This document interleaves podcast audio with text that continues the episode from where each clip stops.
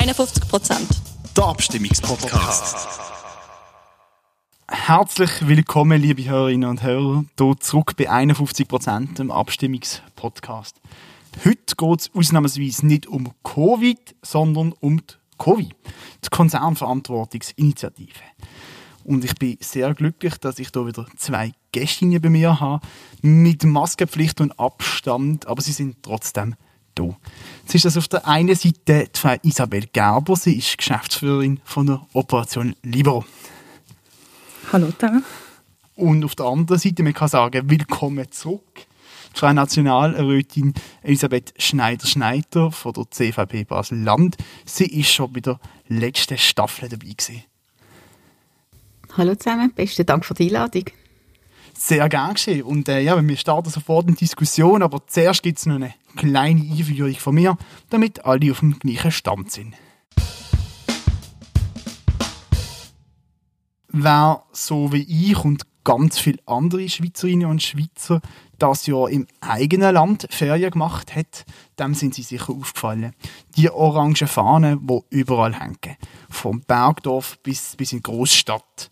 Aber was ist das eigentlich? Sind die Fahnen von der sogenannten Konzernverantwortungsinitiative. Die Initiative will, dass Unternehmen mit Sitz in der Schweiz durch ihre Geschäftstätigkeit keine international anerkannten Menschenrechte und Umweltstandards verletzen. Und das auch im Ausland. Was wie eine Selbstverständlichkeit tönt, ist auch für die aller, allermeisten Schweizer Unternehmen selbstverständlich. Trotzdem gibt es aber immer wieder schwarze Schafe, die sich Vergehen zu Schulden holen und damit auch Schlagziele machen. Um das Problem in den Griff zu kriegen, hat die Initiative hier zwei Kernbestandteile. Es ist das erstens eine Sorgfaltsprüfungspflicht. Regelmäßig muss geprüft werden. Und zwar muss erstens geprüft werden, ob die Geschäftstätigkeit im Ausland tatsächliche oder auch nur potenzielle Menschenrechts- und Umweltverletzungen mit sich bringt. Zweitens, die solche Verletzungen müssen erkannt werden, verhindert werden und falls sie tatsächlich bestehen, beendet werden. Das Resultat von der Sorgfaltsprüfungspflicht wird dann in einem Bericht festgehalten. Wie bereits gesagt, betrifft das die gesamte Geschäftstätigkeit, die Sorgfaltsprüfungspflicht. Im Ausland bedeutet das auch, Tochterfirmen und Zulieferer müssen überprüft werden. Der zweite Kernpunkt sind neue Haftungsregeln. Gibt es so Verletzungen von Menschenrechten oder Umweltstandards, können Geschädigte in der Schweiz vor Schweizer Gericht gehen und die Firmen mit Sitz in der Schweiz anklagen. Firmen haften dann nicht nur für das, was sie selber im Ausland gemacht haben, sondern auch für das, was ihre Tochterfirmen gemacht haben. Oder die sogenannte kontrollierte Firma. Was ist eine kontrollierte Firma, ist da natürlich die Frage. Das ist der Fall, eine Kontrolle, wenn zum Beispiel die Schweizer Firma die einzige Abnehmerin von einer ausländischen Firma ist. Dadurch entsteht ein wirtschaftliches Abhängigkeitsverhältnis. Im Vergleich zum ersten Kernpunkt der Sorgfaltsprüfungspflicht gilt die Haftung für normale Lieferanten also nicht, sondern nur für wirtschaftlich kontrollierte und Tochterfirmen. Ist denn so eine Schweizer Firma vor Gericht und kann beweisen, dass sie alle Sorgfaltspflichten eingehalten hat, dann muss sie nicht für Schäden haften. Die Initiative sagt weiter, dass man Rücksicht nehmen auf die KMU, besonders wenn die in einer Branche arbeiten mit tiefem Risiko. Was das genau bedeutet, müsste das Parlament noch im Gesetzgebungsprozess ausarbeiten. Jetzt, falls die Initiative abgelehnt wird, passiert nicht einfach nichts, sondern der Gegenvorschlag vom Parlament tritt in Kraft. Der beinhaltet auch Prüfungspflichten, aber keine Haftung. Die Initiative ist ergriffen worden von zahlreichen NGOs. Sie ist Stand und darum tun wir am 29. November darüber abstimmen. Dann kommen wir jetzt zur Startrunde. Zuerst fangen wir an mit der Frau Gerber. danke vielmals fürs Wort. Ähm, ja, Sie haben es angesprochen, es geht um die wenigen schwarzen Schafe, die sich im Ausland nicht an Menschenrechte und Umweltstandards halten. Wir von der Operation Libero glauben ähm, ganz fest, dass in einer liberalen Wirtschaftsordnung äh, Freiheit und Verantwortung eben Hand in Hand gehen.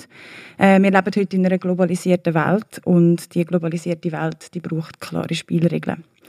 Ähm, die Initiative fordert dann nicht irgendwie Schweizer Recht, Umwälzung von Schweizer Recht auf äh, Unternehmen im Ausland, sondern sie fordert das absolute Minimum, nämlich die Einhaltung von Menschenrechten und Umweltstandards. Standards nicht nur in der Schweiz, sondern eben auch an den Grenzen.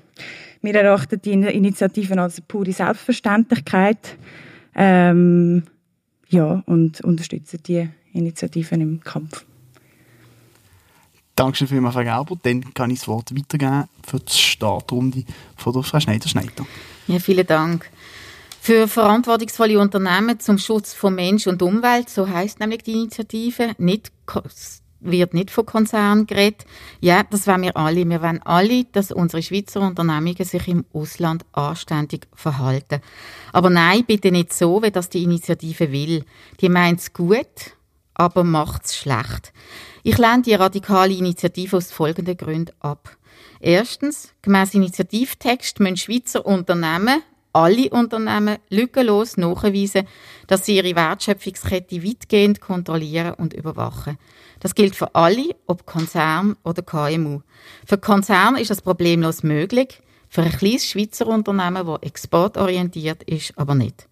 Zweitens, Zusammenarbeit mit dem Privatsektor ist Teil der schweizerischen Entwicklungshilfe, weil Schweizer Unternehmen Wissen und Arbeitsethik ins Land bringen. Das Schweizer Modell von Armutsbekämpfung durch wirtschaftliche Entwicklung wird mit dieser, dieser Initiative boykottiert. Drittens, die Schweiz darf stolz sein auf ihre internationalen Unternehmen. 99 Prozent tragen in Entwicklungsländern zur sozialen und wirtschaftlichen Entwicklung bei und wenden dabei Schweizer Standards an. Die Initiative macht aber die Firmen kollektiv zu Verdächtigen und Übeltäter. Halunke werden sie genannt von der Operation Libero. Das verhöhnt der weltweite Ruf von der Schweiz als Vertrauenspartner. Viertens, hier Gutmenschen und dort die bösen Multis. Diese Denkweise ist längst passé. Wachstumsorientierte Firmen wollen gesunde Arbeitskräfte, keine Ausbeutung, nachhaltiges Wachstum und vor allem keine schnellen Profit. Partner wenn sie sein, keine Almosenempfänger. Und zum Abschließen fünftens, ein Nein zur Initiative bedeutet automatisch ein Ja zum indirekten Gegenvorschlag vom Bundesrat und Parlament. Das setzt dort an, was wirklich etwas bringt. Er verpflichtet Unternehmen zu noch mehr Verantwortung. Er stärkt Transparenz und unterstützt internationale Partnerschaften für nachhaltigen Wohlstand. Das liegt auf der Linie vom internationalen Recht. Wir brauchen internationale Standards und nicht Schweizer Alleingang. Danke vielmals für die, äh, für die ausführliche Eröffnungsrunde und ich, hake da doch gerne gerade ein bei dem ersten Kernpunkt, den ich in meiner ähm, Erklärung dargelegt habe. Also sie sagen, es ist nicht möglich für KMU ihre ganze Wertschöpfungskette zu überprüfen. Hingegen sind sie für einen Gegenvorschlag. Und wie der Herr Landolt zum Beispiel, auch Nationalratskollege von Ihnen in der Arena letzte Woche erklärt hat, ist in dem Gegenvorschlag für Kinderarbeit und Konfliktrohstoff durchaus auch so eine Prüfungspflicht vorgesehen. Warum kann man dort prüfen und bei allem anderen nicht? Wenn es möglich ist für Kinderarbeit, muss es doch auch für das andere möglich sein. Natürlich ist es möglich, aber mit einem riesengroßen administrativen Aufwand. Und es ist richtig, dass es im Gegenentwurf auf Kinderarbeit und auf Konfliktmineralien beschränkt, weil das sind ja eigentlich auch die Themen, die die Initiative zu Recht auch aufgreift. Wir haben Probleme im Bereich Kinderarbeit, wir haben im im äh, Problem im Bereich von der, von der Rohstoff und dass dort besondere Sorgfaltspflichten gelten, das, das will auch äh, der Gegenentwurf. Aber er beschränkt sich eben auf das und nicht einfach generell auf die Wertschöpfungsketten von von ähm, allen Unternehmen, nämlich nicht nur auf Konzern, sondern auch auf Unternehmen. Und das ist der Fehler an der Initiative. Die Initiative bezieht sich eben auf alle Unternehmen und nicht nur auf Konzerne. Und Konzerne haben überhaupt kein Problem. Ihre Compliance ist so ausgebaut, die können einfach nachweisen, wie die Wertschöpfungsketten aussehen. Aber die Sorgfaltspflicht für Kinderarbeit im Gegenvorschlag gilt auch für KMU. Also die müssten auch. KMU müssen auch, aber es KMU müssen, also nur in dem Bereich von Konfliktmineralien und Kinderarbeit ähm, ist der Gegenentwurf eben ausgelegt. Und von dem her ist es ein Unterschied, nicht in Bezug auf sämtliche Unternehmungen, sondern nur im Bereich von diesen Unternehmungen, wo eben die beiden Bereiche Kinderarbeit und Konfliktmineralien betrifft, ähm, dort äh, entstehen dann eben die Verpflichtungen. Also das ist eben genau gerade so ein Punkt, oder? Also der Gegenvorschlag ist unserer Ansicht nach eine absolute Alibi-Übung unter, unter einem Aspekt. Und zwar ähm, schaut der Kinderarbeit an und sagt, Kinderarbeit ist schlecht, da funktionieren die Sorgfaltsverpflichtungen und die Bestimmungen, aber wenn ein Kind vergiftet wird, dann ist es ein Unterschied.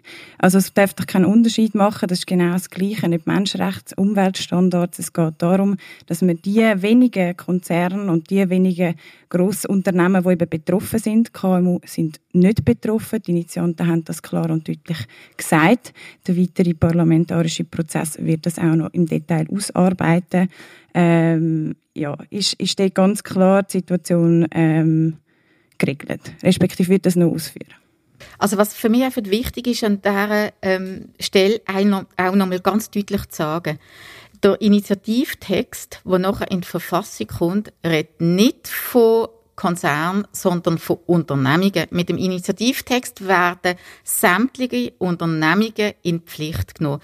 Wenn die Initianten in ihren Erläuterungen das anders sehen, nachher ist das ihr Recht, das so zu sehen, aber maßgebend ist für mich der Initiativtext, der in die Verfassung kommt und nichts anderes. Mhm. Aber in der Verfassung steht gemäß dem Vorschlag von der Initianten und Initiantinnen auch, dass man muss Rücksicht nehmen auf KMU und sie als Parlamentarierin könnten das ja im Gesetzgebungsprozess dann verdeutlichen oder klare Verhältnisse schaffen. Haben Sie kein Vertrauen ins bürgerliche Parlament? Also ich finde es einfach die Hand in die Augen gestreut. Einerseits macht man eine Initiative mit einem Verfassungstext, wo man jetzt schon weiß, man kann sie nicht umsetzen. Und ich habe eigentlich genug von Initiativen, die man nicht umsetzen kann. Die letzte Initiative, die angenommen worden ist, die man nicht können umsetzen das ist die Masseneinwanderungsinitiative.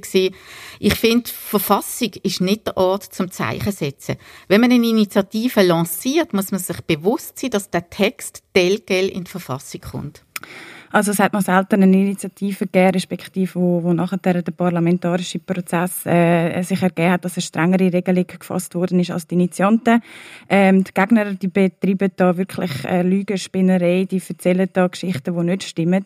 Es geht ganz klar in dieser, in dieser Geschichte um die schwarzen Schafe und die Unternehmen, die sich eben nicht an die Umweltstandards und an die Menschenrechte verhalten, die die Compliance-Standards nicht regeln. Und man muss auch sagen, die 99,9 Prozent, das hat die Economy Suisse am Freitag in der Arena angesprochen, die sich eben gut verhalten, die sich korrekt verhalten, denen ist momentan, wenn sie diesen Wettbewerbsvorteil, wo sie jetzt in der heutigen Situation einen absoluten Nachteil äh, haben, ähm, denen wird, wird ein Anreiz geben, zum, also die werden im heutigen, in der heutigen Situation benachteiligt, weil, ähm, weil die, die sich nicht daran halten, ähm, schalten und walten, ohne irgendwelche Haftungen müssen, müssen ähm, zu befürchten. Und ich glaube, das ist ganz wichtig. Dort muss es einfach klar greifen. Und wie gesagt, der Gegenvorschlag dort ist einfach eine Alibi-Übung. Er hat äh, nur eine Berichterstattungspflicht. Er sagt, äh, er hat keine allgemeine Sorgfaltsprüfungspflicht. Und die Sorgfaltsprüfungspflicht, das ist eben genau das Schlaue an diesem Vorschlag. Er, er stellt nämlich sicher, dass die Unternehmung im Hintergrund, wo der Bund nicht muss ständig nachprüfen und bürokratisch hinterfragen, er stellt sicher, dass die Sorgfaltspflicht, die Sorgfaltsprüfungspflicht ähm, eingehalten, respektive dass deren nachgegangen wird. Und wenn ich noch etwas darf anfügen oder? Es geht dann am Schluss ist es relativ einfach, oder? Ein Kläger muss immer noch beweisen, dass er einen Schaden gehabt hat. Das hat verschiedene Kausalzusammenhänge. Ich bin keine Juristin, aber es gibt, es gibt da, glaube ich, vier, äh, also Schaden, Widerrechtlichkeit, Kausalzusammenhang und Kontrollverhältnis müssen, das sind die vier Haftungsvoraussetzungen, die gelten. Jetzt muss das Unternehmen immer noch im Fall von einem Kläger, der bewiesen hat, dass es eben eine Menschenrechtsverletzung oder eine Umweltverletzung gegeben hat, beweisen, dass er seine Sorgfaltspflicht nicht erfüllt hat. Also Unternehmen, die, die wenigen Unternehmen, die sich dort nicht korrekt verhalten, die schwarzen Schafe, ähm, die hätten dort einen Ausgangsweg.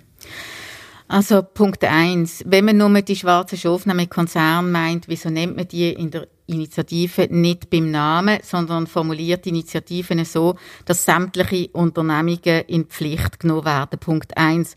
Punkt zwei in Bezug auf Beweislastumkehr. Da kann äh, äh, Klage ohne Beweis für sie Schulden eingeklagt werden. Und Sie wissen das, wenn irgend gegen eine Unternehmung äh, Klage eingereicht wird, auch wenn das Unternehmen unschuldig ist, kann das Unternehmen während Jahren verfolgen und damit einen massiven Reputationsschaden anrichten. Drittens, die, der Gegenentwurf der sieht die Haftung vom ausländischen Tochterunternehmen oder eben im wirtschaftlich abhängigen Zulieferer vor, aber vor ausländischen Gerichten. Es ist nicht richtig, dass etwas, was weit weg von uns eingetroffen ist, durch irgendwelche Zulieferer, die null Bezug haben zur Schweiz, außer dass sie ein Produkt liefern, dass die dann vor einem Schweizer Gericht können eingeklagt werden. Das ist einfach nicht richtig. Und das ist heute mit der ganzen Geschäftsherrenhaftung ist das der Fall, dass ein ausländisches Tochterunternehmen eingeklagt werden, aber am Gerichtsstand von dem Land, wo eben der Vorfall passiert ist. Bevor wir zu der, der Sache kommen mit der Schweizer Gericht, möchte ich gerne einmal ganz kurz etwas nachfragen. Ähm, und, oder klarstellen vielleicht. Also, Frau Schneider-Schneider, wir reden jetzt über die, die äh, Schuldumkehr oder eben nicht Schuldumkehr, oder? Der, wie die Kollegin von der, ihre Kollegin auf der anderen Seite schon gesagt hat, müssen Klägerinnen und Kläger immer noch beweisen, dass es eine Schuld gibt beim Unternehmen, dass es einen Schaden gibt und dass es einen Zusammenhang gibt.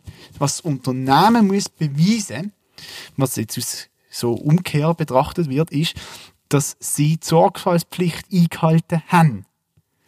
Jetzt, wenn, wir das, wenn das der Kläger oder das Klägerin auch noch beweisen müsste, dass das Unternehmen die Sorgfaltspflicht nicht eingehalten hat, dann würde das bedeuten, dass das Unternehmen extrem viel Daten muss freigeben, interne Prozesse muss freilegen. Ist das in Ihrem Interesse?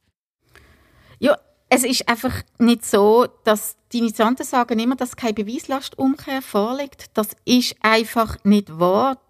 Das ist einfach unredlich. Es ist einfach so, dass auch bei der Annahme von der Initiative der Kläger von einer Anklage gewisse Haftungsbedingungen müsste nach nachweisen. Das meinen Sie, das ist in der Tat so. Aber die Dunkelheit von der Beweislast bezieht sich ja darauf, dass der Kläger aus dem In- und Auslandsunternehmen ohne Beweis für sie Verschulden kann anklagen Und das ist einfach, das ist einfach nicht schweizerisch. Das, ähm, das, äh, das das passt nicht zur schweizerischen Rechtsordnung. Ich gebe gerade wieder das Wort auf Vergeben, aber eine Nachfrage. Also es wäre Ihnen lieber, wenn die Klägerinnen und Kläger Zugang zu internen Dokumenten würden kriegen und so könnten beweisen, dass das Unternehmen fahrlässig gehandelt hat. Wäre das Ihnen lieber? Es geht doch nicht um das, sondern es geht um das, dass ohne Beweis ähm, für sie Verschulden kann eingeklagt werden. Das ist doch, da, das, ist doch das, was so, ähm, äh, was so irritiert an dieser Initiative. Ja, also für, für euch, also es ist eigentlich ganz klar, wir, wir jetzt das Ping-Pong machen, von was stimmt und was nicht stimmt. Ähm, und ich glaube, die Gegenseite hat da schon ein paar Mal eben mit KMU, die betroffen sind, wo nicht stimmt. Es stimmt auch nicht, dass irgendwelche Zulieferer im hinterletzten Ecken und irgendwelche Gerichte in Basel da irgendwie müssten verhandeln. Das sind einfach das ist ein Vertrag von Tatsachen. Es geht wirklich im Großen und Ganzen darum, ähm, dass wir, dass wir die Unternehmen ähm, bestraft, dass man die in die Pflicht nimmt, die heute in ihren Pflichten in einem, in einem globalisierten Staat, äh, Staat, nicht Staat, in einer globalisierten Welt eben auch nachkommt. Also das heißt, Unternehmen verpflichtet, Wirtschaften verpflichtet. Es kommt nicht zu einer Umkehr von der Beweislast, das ist falsch. Auch bei einer Annahme von der Konzernverantwortungsinitiative bleibt die Beweislast so verteilt, wie sie schon immer war, nämlich sie stützt sich ja oder sie, zurück, sie sie zurückgreifen auf die Geschäftsherrenhaftung, die im OR steht. Und ähm, ja, also sie sagt, das ist keine Schweizer Tradition, das ist seit 1911 so im Schweizer Obligationenrecht verankert. Nichtsdestotrotz, äh, wie gesagt, ich habe es gesagt, ich bin keine, keine Juristin im Detail, aber ich glaube, da wird einfach ein Viertelfatz diskutiert um, um ein kleines Prozent von Unternehmen, die wo ich jetzt, wo ich, wo ich schon muss sagen, wo ich, wo ich sehr speziell finde, dass es so diskutiert wird, dass man die Unternehmen, die sich nicht anständig verhalten oder wo sich eben in einer globalisierten Welt nicht auch um die lokalen Begebenheiten kümmern, ähm, so schützt, anstatt dass man die denen Recht gibt oder denen äh, die einlädt, die es eben, eben gut machen. Und dort müsste der Fokus liegen. Also Frau Schneider-Schneider, Sie haben es gehört, Frau Gerber sagt, sie schützen eigentlich die schwarzen Schafe, indem sie die KMUs vorschicken, aber eigentlich geht es um die schwarzen Schafe. Also ich, ich finde es einfach verrückt. Also ich tue alle, die jetzt ähm, heute zuhören, beten, die Volksinitiative anzuschauen. Und dort sind ja ganz klar alle Unternehmen gemeint. KMU sind dort nicht ausgenommen und für mich ist der Initiativtext maßgebend. Und der Gegner von diesen Initiativen, der Lüge zu bezichtigen, finde ich eigentlich noch recht ähm, mutig. Die haben offensichtlich ihre eigene Initiative nicht gelesen. Finde ich ähm, ganz verrückt. Einfach eine Frage zurück, Frau Gerber. Sie sagen, das sei nicht so, dass man jetzt hier irgendwie an einem Bezirksgericht kann einklagen kann. Wo wollen Sie denn klagen, wenn nicht an einem Gericht in unserem Land? Also das ist ja das, was wir bemängeln. Jetzt ist, sind, äh, äh, ist eine Klage möglich gegen ähm, Schweizer Tochterunternehmen und gegen Zulieferer. Aber dort, in dem Land, wo, den, wo der Schaden ähm, entstanden ist. Und die Initiative, die will ja eben gerade, dass man in der Schweiz kann einklagen kann. Wo wollen sie denn klagen, wenn nicht in der Schweiz am Bezirksgericht? Also das, das, das muss schon in der Schweiz dann äh, stattfinden. Schweizer, Schweizer Recht wird dann Aber Sie haben ja Schweiz. vorher gesagt, nicht an irgendeinem so einem Gericht klagen. Ja, es ist, immer wieder, es ist einfach immer wieder aufgekommen, dass das Büro von der Gegner, dass das ein bürokratischer Unsinn ist, weil dann irgendein Gericht, ein Bezirksgericht in Baden muss über, über Menschenrechtsverletzungen im Kongo ähm, entscheiden. Und das ist ja das ist nicht die Situation. Äh, da, da, also im Sinne von äh, zuerst muss man den Kläger beweisen. Wir haben in der Schweiz, glaube das ist im Zivilprozessrecht, wo das geklärt wird. Wir haben in der Schweiz ist eher ein klägerunfreundliches, äh, äh, klägerunfreundliche Umgebung, wo das erste Mal ein Kläger, der vor Ort, also sagen wir in, in Lateinamerika, äh, Amerika, geschädigt worden ist, in die Schweiz gekommen und die Kausalzusammenhänge etc., das Verschulden von, einem, von, von so einem Konzern muss darlegen. Und dann gilt es, wie schon vorher äh, geäussert, dass dass das Unternehmen immer noch kann sich von seiner Schuld befreien kann, wenn es kann darstellen kann, dass es sich sorgfältig verhalten hat. Ähm, ja. ja, ich möchte vielleicht schnell, schnell nachfragen. Aber es ist natürlich schon so, dass es ein bisschen den Anschein hat, äh, im Moment kann man im Ausland klagen, aber es funktioniert nicht in, sagen wir mal, Beispiel Sambia in der Schweiz sagt man jetzt eigentlich, okay, schön Sambia haben das jetzt auch mit dem Rechtsstaat und mit äh, Rechtspflege und so probiert, aber jetzt übernehmen die Profis wieder, oder? Mhm. Mehr aus dem Westen. Mhm.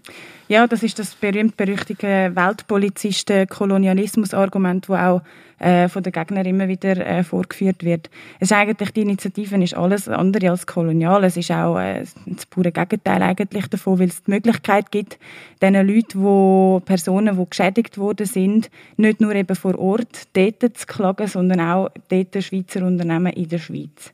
Das heißt, es gibt eigentlich nicht nur einen Rechtsweg, sondern zwei Rechtswege, wo eine geschädigte Person kann gehen. Und wir reden da, wie gesagt, wir reden da nicht von irgendwelchen Schweizer Standards, die da überwälzt werden, sondern wir reden von grundlegenden Menschenrechten, die mehr als 160 Staaten weltweit ratifiziert haben, wo, wo man glaube nicht muss diskutieren also ich finde jetzt das unglaublich wehr, was jetzt hier von der Initiantin oder Mitinitiantin jetzt hier dargelegt wird. Für mich geht es einfach darum, dass Menschenrechte, internationale Menschenrechte und Umweltstandards unbedingt respektiert werden. Das machen Schweizer Unternehmungen im Ausland zu einem grossen Teil und dafür setzen sich auch die Gegner von diesen Initiativen vehement ein. Es geht einfach darum, dass man nicht will, dass äh, kleine und mittlere Unternehmen und auch Konzerne alle sind genannt, die gesamten Unternehmen, dass man äh, kann eine Klage einreichen an einem Schweizer Gericht für etwas, wo von irgendeinem Zulieferer irgendwo an irgendeiner Ecke auf der Welt äh, kann gemacht werden. Das ist Rechtsimperialismus. Da drucken wir in einem Staat ein Rechtssystem auf. Da drucken wir in einem Staat äh, äh, äh, äh, eine Wertvorstellung auf, die einfach nicht richtig ist. Und das ist schon etwas Kolonialistisches und auch Missionarisches. Die Kirchen haben früher die Heiden, irgendwelche fremden Völker, die sie Heiden genannt haben, versucht zu bekehren mit ihrer einzigartigen Religion. Und genau das Gleiche machen sie jetzt. Sie drucken der ganzen Welt da aus dem schweizerischen Elfenbeinturm raus ihre Standards auf. Und es muss doch im Land selber überlassen sein, wie sie mit einem so einem Unternehmen, das sich nicht anständig aufführt, ähm, tun, äh, tun ver verfahren. Also muss ich Sie zurückfragen, sind denn Menschenrechte für Sie Schweizer Luxusstandards? Nein, aber ich bin schon sehr, sehr viel auf, dem, auf der ganzen Weltkugel umeinander gereist. Und wenn Sie dann in Bangladesch in einer so einer Textilfabrik sind und dort die 14-jährigen Mädchen sehen, nein, noch ist das schlimm. Ja. Noch schlimmer ist, noch schlimmer ist, wenn sie dann aufs Land rauskommen und da kommt dann der Vater zu ihnen und sagt, schauen Sie, ich habe eine, ich habe eine Alternative zum, zu zu dem, zu dem Job von meiner Tochter in der, äh, nein, in der Textilfabrik, nämlich, dass ich sie mit 14 verheirate. Mhm.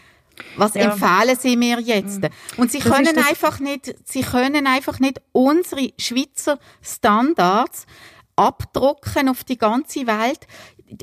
Also, die haben, je nachdem haben Menschen andere ja. Probleme als die Probleme, die Sie jetzt sehen. Ja, Frau Schneider-Schneider spricht da auch das berühmt-berüchtigte Argument von der Gegnerin in Bezug auf Kinderarbeit, wo es immer wieder heißt, der Gegenvorschlag sei da viel besser als, als die Initiative selber. Äh, das muss man äh, auch, also das muss man verneinen. Äh, die UNICEF, äh, eigentlich das führende äh, Kinderhilfswerk, gerade letzte Woche auch twittert und gesagt, Konzernverantwortungsinitiative sei zu unterstützen. Der Gegenvorschlag bringt nichts, weil Kinderarbeit schlussendlich ein ganzheitliches Problem ist. Das kann man nicht isoliert lösen. Ähm, es ist eine Kinderarbeit zum Beispiel, jetzt, wo Sie sagen, die muss es verheiratet werden oder weiß ich nicht was. Das ist eine Folge von, von äh, mehreren Menschenrechtsverletzungen und genau das wird ja die Initiative angehen.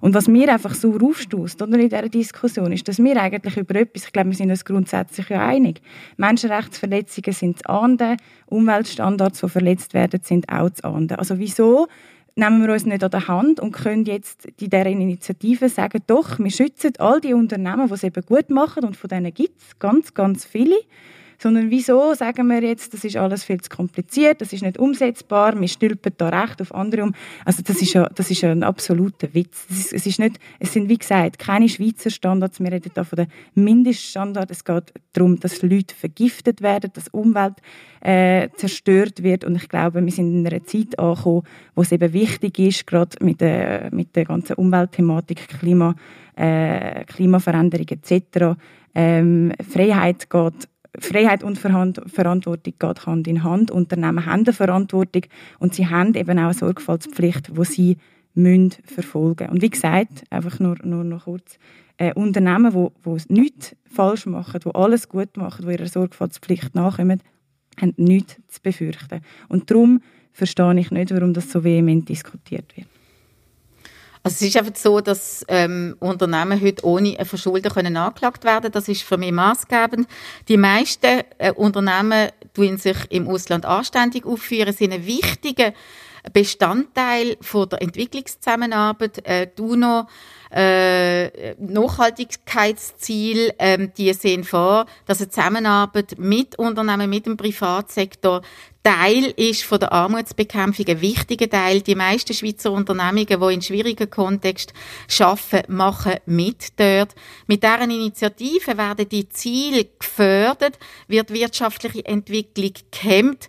Damit ähm, macht man den Menschen, wo man eigentlich will helfen, überhaupt keinen Gefallen, weil sich Schweizer Unternehmungen zurückziehen aus den Entwicklungsländern, weil das Risiko, irgendwo einen Fehler im Sinn der Initianten zu machen, ist einfach zu groß. Also da möchte ich gerade zwei Punkte anfügen. Erstens mal, ähm, es haben äh, führende Professoren von der Entwicklungsökonomie haben äh, postuliert, auch letzte Woche in einem Bündnis, respektive in einem Artikel oder in einem Text, wo sie ähm, Veröffentlichkeit, äh, veröffentlicht haben, ähm, dass sie aufgrund von ihrer Forschung überzeugt sind, dass Konzernverantwortungsinitiative eben ein wirksames Instrument ist, um sicherzustellen, dass Schweizer Konzerne in Entwicklungsländern einen positiven Beitrag zur Entwicklung leisten. Also der hemmt nicht, sondern der fördert. Ähm, was ist, Sie haben noch ein zweites Argument gesagt. Haben Sie noch aufgeführt? Ich weiß es nicht mehr. Aber ähm, ja, also Ah doch, jetzt fällt es mir wieder ein. Das, das ist auch noch wieder das Thema vom Standortwechsel. Da muss ich sagen, die meisten Unternehmen, wo irgendwo, sagen wir, äh, die beiden Beispiele, äh, Glencore, Syngenta etc., wo Syngenta, wo, wo auf, äh, aufgeführt worden sind oder diskutiert werden, die Unternehmen sind dort aufgrund von ähm, Rohstoff, auch lokaler Rohstoff, die bewegen sich ja nicht von heute auf, auf morgen. Und das, das ist auch wieder so ein, so, ein, so ein Votum aus der Angstmacherei. Oder? Achtung, Achtung, wenn man das annimmt, dann bewegen sich dann die Unternehmen aus diesen, aus diesen Ländern fort. Wir haben eine gute Lehrlingsentwicklung oder Lehrlingsschulgebung, äh, die wir dort dann auch weitergeben können. Und wenn man die Initiativen annimmt, dann, dann ziehen sich die zurück. Also das ist faktisch nicht realistisch. Ähm, wie gesagt, einerseits ist der Standortvorteil, äh, der Standort äh, die Ressourcen, die dort sind, maßgeblich, dass die, die Unternehmen auch dort wirtschaften. Und wie gesagt, wer wirtschaftet, hat eine Verantwortung und soll auch vor Ort die Verantwortung wahrnehmen. Und im Fall, er kann nicht einfach angeklagt werden. Ein Kläger muss immense Hürden immense Hürden nehmen, um so ein Schweizer Unternehmen, wo übrigens auch mit dem Schweizer Ruf im Ausland wirtschaftet, nicht nur einfach so, äh, muss immense Hürden nehmen, um, zum, zum so eine Unternehmung, ähm, so ein Grosskonzern, wie er von den Initianten auch angepriesen wird, ähm, anklagen. Und dann hat er immer noch, also wie gesagt, die, die Unternehmen, die sich nichts lassen, die Schulden haben nichts zu befürchten. Die, die die Sorgfaltspflichten anwenden, haben nichts zu befürchten. Wir sind schon fast am Ende. Ich gebe die Frage, die jetzt hier angeklungen ist, noch einmal an Frau Schneider. Schneider weiter aus Schluss von der Debatte. Ähm, sie, die Vergaber hat ihnen vorgeworfen, dass es ja gar nicht so sieht, dass man einfach so kann klagen oder? Also es braucht durchaus einen Schaden. Es muss auch gezeigt werden, dass ein Kausalzusammenhang zum Unternehmen da ist. Und es gibt sehr große Hürden. Zum Beispiel müssen ja die Leute hier in die Schweiz kommen, zum Klagen. Also, die Frage an Sie, haben Sie wirklich Angst vor einer Klagewelle? Ja, ich habe Angst vor einer Klagewelle. Es wird auch Klagen geben, einfach um Schweizer Unternehmungen auszuschalten im Wettbewerb, sich selber, durch das man einen Reputationsschaden ähm, erlangt, selber einen Wettbewerbsvorteil kann erreichen durch das. Aber sehr große Bedenken habe ich, dass sich Unternehmungen aus äh, Entwicklungsländern zurückziehen, dass dort Chinesen sich ähm, breit machen und Standards von der Chinesen, die kennen wir. Ich denke, dass es wichtig ist, dass man umso mehr mit Schweizer Unternehmungen zusammenarbeitet, versucht, Jobs zu schaffen, nachhaltige Jobs. Dort versucht, die Schweizer Werte halt aufzuzeigen, so wie man es jetzt macht in den letzten Jahren.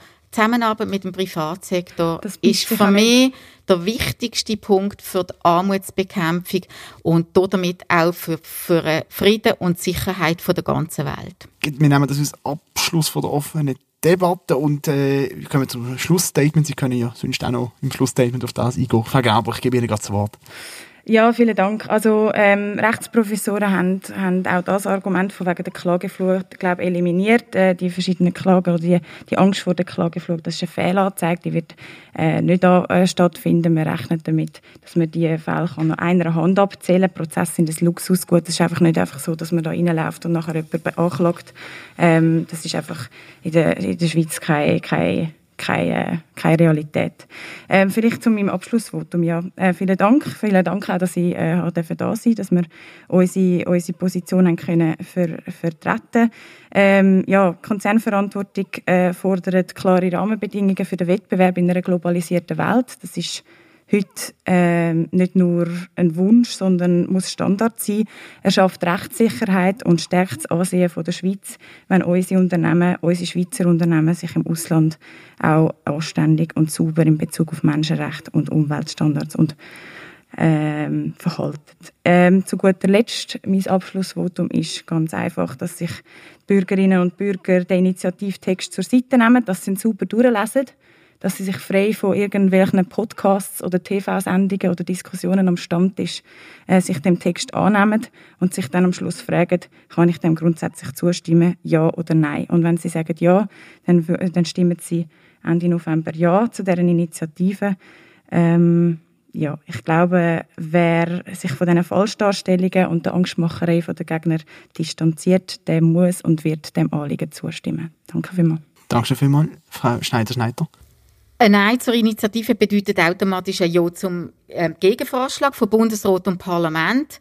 Der setzt dort an, wo es wirklich auch etwas bringt. Er verpflichtet Unternehmen zu mehr Verantwortung. Er stärkt Transparenz und unterstützt auch die internationalen Partnerschaften für nachhaltigen Wohlstand. Das liegt auf der Linie vom internationalen Recht, von den internationalen Standards. Wir brauchen internationale Standards und nicht Schweizer Alleingang. Die entscheidende Frage für den 29. November lautet doch ganz einfach. Würde eine Annahme von dieser Initiative dem Menschenrecht und der Umwelt helfen? Die Antwort ist eigentlich ganz klar Nein.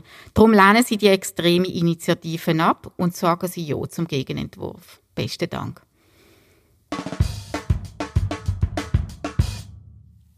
Ja, danke schön vielmals für das Schlussstatement auch und äh, vor allem einen ganz großen Dank, dass Sie beide hier auf Basel gekommen sind und mit uns aufgenommen haben. Das ist ähm, super, auch trotz dieser ganzen Massnahmen, die wir da haben müssen ergreifen. Danke schön vielmals. Auch ein großes Dankeschön an die Universität Basel, wo uns dort Räumlichkeiten zur Verfügung stellt. Und natürlich äh, Dank an Perluce Amt, sie ist, äh, Produzentin von dem Podcast, wo das ermöglicht. Jetzt zu Ihnen, liebe Hörerinnen und Hörer. Es ist toll, wenn Sie uns zuhören, aber teilen Sie uns doch auch und verschicken Sie den Link zum Podcast an Bekannte, Freunde und Freundinnen, an Nachbarshund und an Scotty. Tönt uns auch liken auf Instagram eben unter Perluseant, folgt uns bei Spotify und YouTube, das hilft uns sehr fest. Aber vor allem bleibt gesund und geht am 29. November abstimmen.